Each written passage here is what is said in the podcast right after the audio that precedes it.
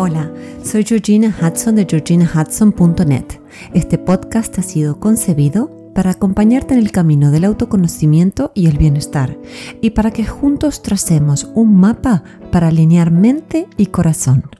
El tema de hoy son los desafíos que surgen en las relaciones de pareja y qué podemos hacer muchas veces desesperando cuando no sabemos cómo navegar estos desafíos.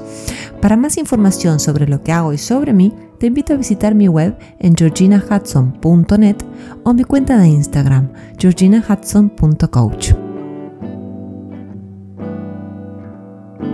Hola, hola, hola, ¿cómo estás hoy? Me han dicho con muchísima razón que hace mucho que no hablo de amor de pareja, así que hoy les traigo un podcast sobre el tema y sinceramente cuando me senté a pensar cómo estructuraría esta publicación, se me vinieron a la cabeza todos los libros de amor que he leído, todas las películas románticas que he visto y con las que he llorado y todas las melodías sobre enamorados desesperados que he tarareado.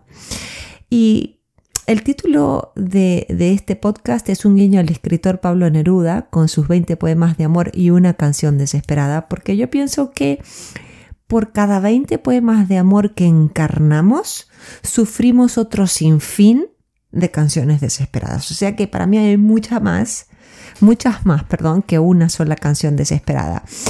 Y Ojalá, sinceramente, mi yo más joven, la que iba a terapia desosegada, la que lloraba con tantos miedos, hubiera tenido a alguien que le hubiese dicho, tranquila, ya verás cómo todo se acomoda.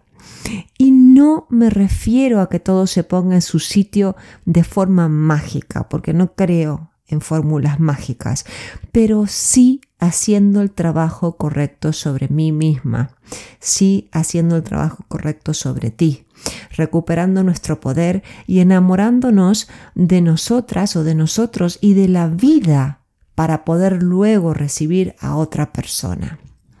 Esto es fundamental, de verdad. Yo me acuerdo perfectamente cuando era soltera que me sentía fatal porque me duraba muy poco y abro comillas el amor en mis parejas. Era muy joven y pensaba que si las mariposas en la panza se iban y encima había días que me aburría, debía salir huyendo de la relación en la que me encontraba porque eso era una señal de haber perdido el sentimiento que me había unido al novio de entonces, ¿no? Esa era una de mis canciones más desesperadas, sinceramente. Llegué a pensar que lo mío era conformarme con un amor tibio. Y, otra de las canciones desesperadas que yo sufrí, realmente más que desesperada, era desesperante, era un mito de tener que admirar a mi compañero. Yo sinceramente no sé en qué pensaba, no sé qué quería. Quería un rockstar que me tuviera atontada desde el escenario, quería un pseudo genio que hablase desde el banquito de los que se creen que lo tienen todo más claro que el resto, inclusive que yo. Y me pregunto dónde quedaba yo en todo eso de querer admirar a otro. ¿Por qué necesitaba perderme en ese otro que quería adorar? ¿Por qué no buscaba la fascinación en mi propia vida? o por mi propia vida. Y por eso digo e insisto que cuando de amor se trata, sobra la idealización y escasea la desdramatización. El tema de la media naranja que nos tiene que excitar, que nos tiene que satisfacer, que nos tiene que completar, es perverso, porque deposita toda la responsabilidad en la otra persona. Y lamentablemente este es el mensaje que nos vende buena parte del cine, de la literatura y la cultura occidental en general. A mí me gustan las comedias románticas, todavía lo hago, lo veo y, me aligera un poco el alma cuando voy un poco así como estresada, pero tengo muy claro que es como leer un cuento de hadas, sinceramente. Entonces siempre que uno pueda y acudir al cine o leer algo y sepa, bueno, esto es nada más que ficción, está perfecto. Es muy triste escuchar a alguien decir, me quiero divorciar, no sé muy bien por qué, pero ya no me hace ilusión. Esto a mí me pasa un montón de escuchar, ya no me hace ilusión. No lo aguanto, me aburre. Nos vamos a separar, ya no la necesito. Y ojo, yo no digo por esto que nos conformemos como hacían en el pasado las parejas que tenían una especie de contrato de por vida y que no se cuestionaban tanto. Lo que propongo es simplemente que ante todo sintamos nuestra autorrealización en la búsqueda de nuestra propia evolución y en consecuencia en la liberación de nuestra mejor versión. Si buscamos nuestra realización en la pareja, vamos a terminar frustradas o frustrados. Si no nos amamos radicalmente, vamos a querer tirar de nuestra pareja para que sea él o ella que llene ese vacío, pero tarde o temprano no nos bastará. Es por eso que el trabajo siempre empieza por nosotros. Ojo, yo estuve en ese lugar y sé perfectamente a qué se refieren mis clientes y la gente cercana cuando me comparten que están agobiados porque sus parejas ya no les hacen gracia o porque no los hace sentir completas o completos y allá hasta que se cansan junto a esa persona. Y, y pienso que es una especie de síndrome de nuestros tiempos, donde hay dos seres que se aman, pero uno de los dos tiene un periodo malo donde está hastiada o hastiado y decide tirar la toalla porque así como está, la relación no le compensa. Y por supuesto, como he dicho un millón de veces, porque por favor, esto es sumamente importante. Pauso porque quiero dejar esto súper claro. Saco de esta conversación a todas aquellas relaciones donde las personas siguen a pesar del abuso de sustancias, a pesar del maltrato y la violencia en general y a pesar del destrato. Ahí soy yo la que grito fuerte y claro, sal de ahí y sal ya. Lo que estoy proponiendo aquí o de quienes me estoy o a quienes me estoy refiriendo es a todas esas personas como mi yo más joven que desesperan porque la otra persona ya, y lo digo entre comillas, no les da lo que necesitan. Sea esto diversión, sosiego, pasión, estabilidad, reconocimiento y hasta una vida trascendente. Porque esperamos de todo de la pareja. Es impresionante. A mí me encanta la idea de que cuando hay dos dedos apuntando a la otra persona, hay otros tres dirigidos a uno mismo. Entonces la pregunta del millón sería, ¿qué me quieren decir estos tres dedos que apuntan a mí? ¿Qué me quieren revelar?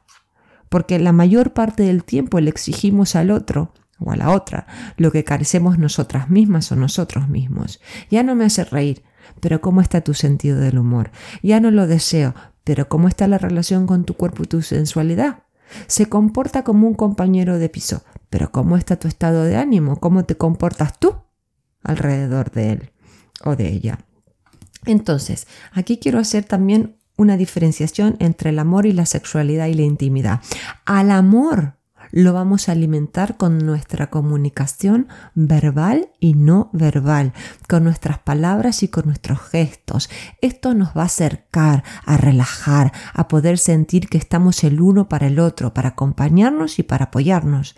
Y para esto se requiere mucha valentía y hay que hay que animarse a mostrarse vulnerable una y otra vez. Hay que confiar también para volver a empezar. Y hay que sanar mucho la autoestima para poder desnudar nuestra alma. En una relación tengo que sentir la tranquilidad y la confianza de que puedo expresar mis deseos en un espacio donde serán bien recibidos. Y eso tiene que ser para los dos. ¿Habrá límites que marcar? Habrá necesidades mutuas que respetar y honrar. Y por otro lado, a la pasión y la intimidad la vamos a nutrir con un halo de misterio. Si queremos sentir un sano equilibrio entre la seguridad de nuestra pareja y la excitación de una intimidad rica, habrá que alimentar la emoción y la sensualidad. Tendremos que reconectar con lo que nos emocionaba en la intimidad al principio de nuestra relación. Cuando uno comienza un vínculo, parece bailar una danza entre saber y no saber, entre lo novedoso y lo previsible, entre la aventura y la estructura.